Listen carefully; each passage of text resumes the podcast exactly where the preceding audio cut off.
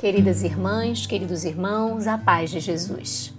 Aqui é Luziane Bahia e está no ar mais um podcast Café com Espiritismo. Chegamos à última parte do nosso estudo sobre a identidade dos espíritos, analisando os derradeiros princípios elencados por Allan Kardec na segunda parte de O Livro dos Médiuns, capítulo 24, item 267. Também se reconhecem os bons espíritos pela prudente reserva que guardam sobre todos os assuntos que possam trazer comprometimento. Repugna-lhes desvendar o mal, enquanto que aos espíritos levianos ou malfazejos apraz pô-lo em evidência. Ao passo que os bons procuram atenuar os erros e pregam a indulgência. Os maus os exageram e sopram a cisânia por meio de insinuações pérfidas.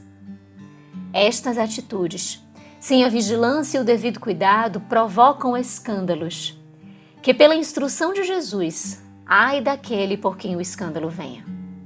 Os comportamentos dos bons espíritos são sempre de discrição, respeito, não desejam promover alardes nem situações vexatórias.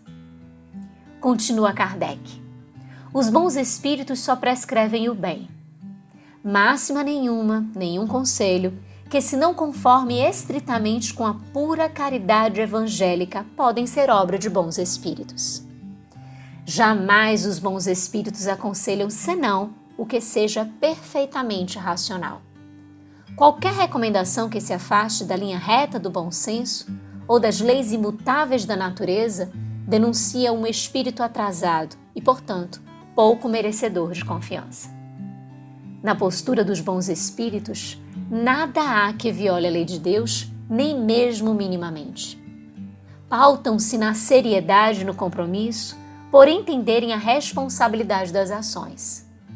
Em respeito à nossa liberdade, atuam de forma a nos inspirarem no caminho de ascensão, respeitando inclusive as nossas imperfeições e mazelas, mas trabalhando incansavelmente para cumprirem a fraternidade universal ensinada por Jesus. Tudo que for contrário, de outro lado, a isto, pertence a atitudes ainda infelizes. Alerta o codificador. Muitas vezes, os espíritos imperfeitos se aproveitam dos meios de que dispõem de comunicar-se para dar conselhos pérfidos. Excitam a desconfiança e a animosidade contra os que lhes são antipáticos. Especialmente, os que lhes podem desmascarar as imposturas são objeto da maior animadversão da parte deles.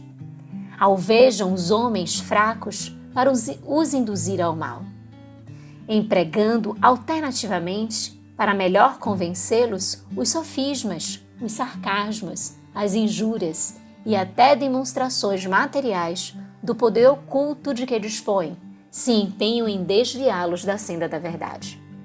Os espíritos maus, ou simplesmente imperfeitos, ainda se traem por indícios materiais, a cujo respeito ninguém se pode enganar.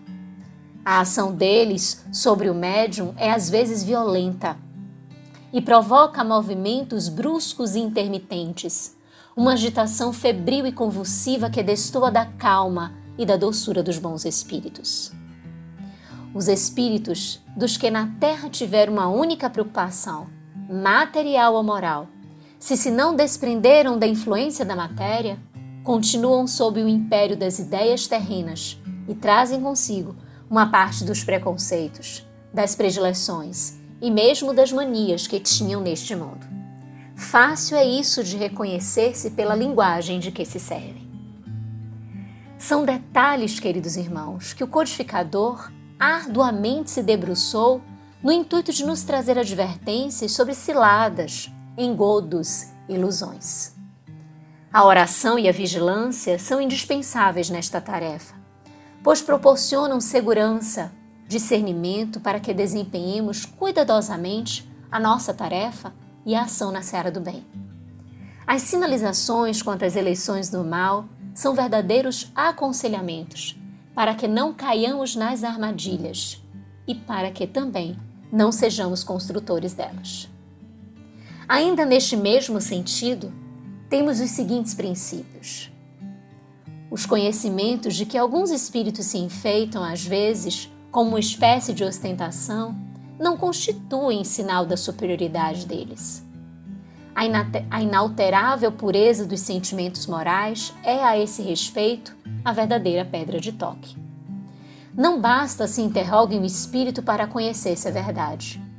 Precisamos, antes de tudo, saber a quem nos dirigimos. Porquanto os espíritos inferiores, ignorantes que são, tratam frivolamente das questões mais sérias.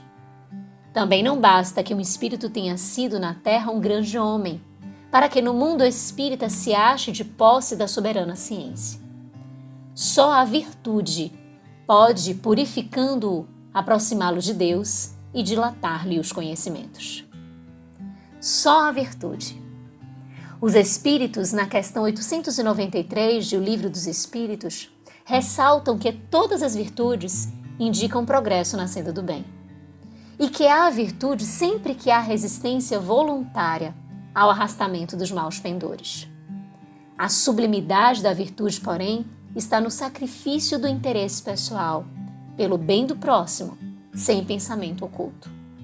A mais meritória das virtudes, portanto, é a que assenta na mais desinteressada caridade. Sempre a caridade como convite para a nossa salvação.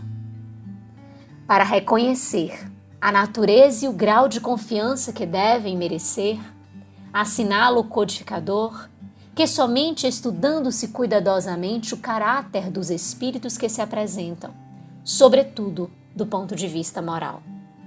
O bom senso não poderia enganar. Da parte dos espíritos superiores, o gracejo é muitas vezes fino e vivo, nunca, porém, trivial. Nos espíritos zombadores, quando não são grosseiros, a sátira mordaz é não raro muito apropositada. Inúmeras são as, as anotações de Kardec sobre a averiguação das mensagens, dos conteúdos que são apresentados pelos espíritos, e isso define o que nós buscamos perante o Espiritismo: estudo, seriedade, compromisso, responsabilidade e serviço. E por derradeiro, o destaque é: para julgar os espíritos, como para julgar os homens, é preciso primeiro que cada um saiba julgar-se a si mesmo. Muita gente há, infelizmente, que toma suas próprias opiniões pessoais como paradigma exclusivo do bom e do mal, do verdadeiro e do falso. Tudo que lhes contradiga a maneira de ver, às suas ideias e ao sistema que conceberam ou adotaram, lhes parece mal. A semelhante gente, evidentemente, falta a qualidade primacial para uma apreciação sã, a retidão do juízo. Disso, porém, nem suspeitam. É o defeito sobre que mais se iludem os homens.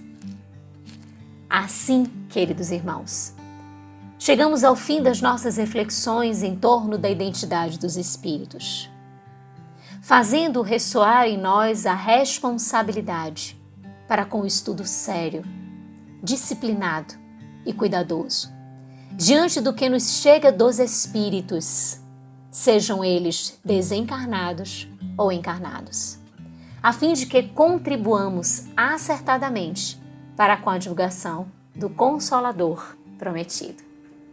Com gratidão imensa no coração, um grande abraço e até o próximo podcast Café com Espiritismo.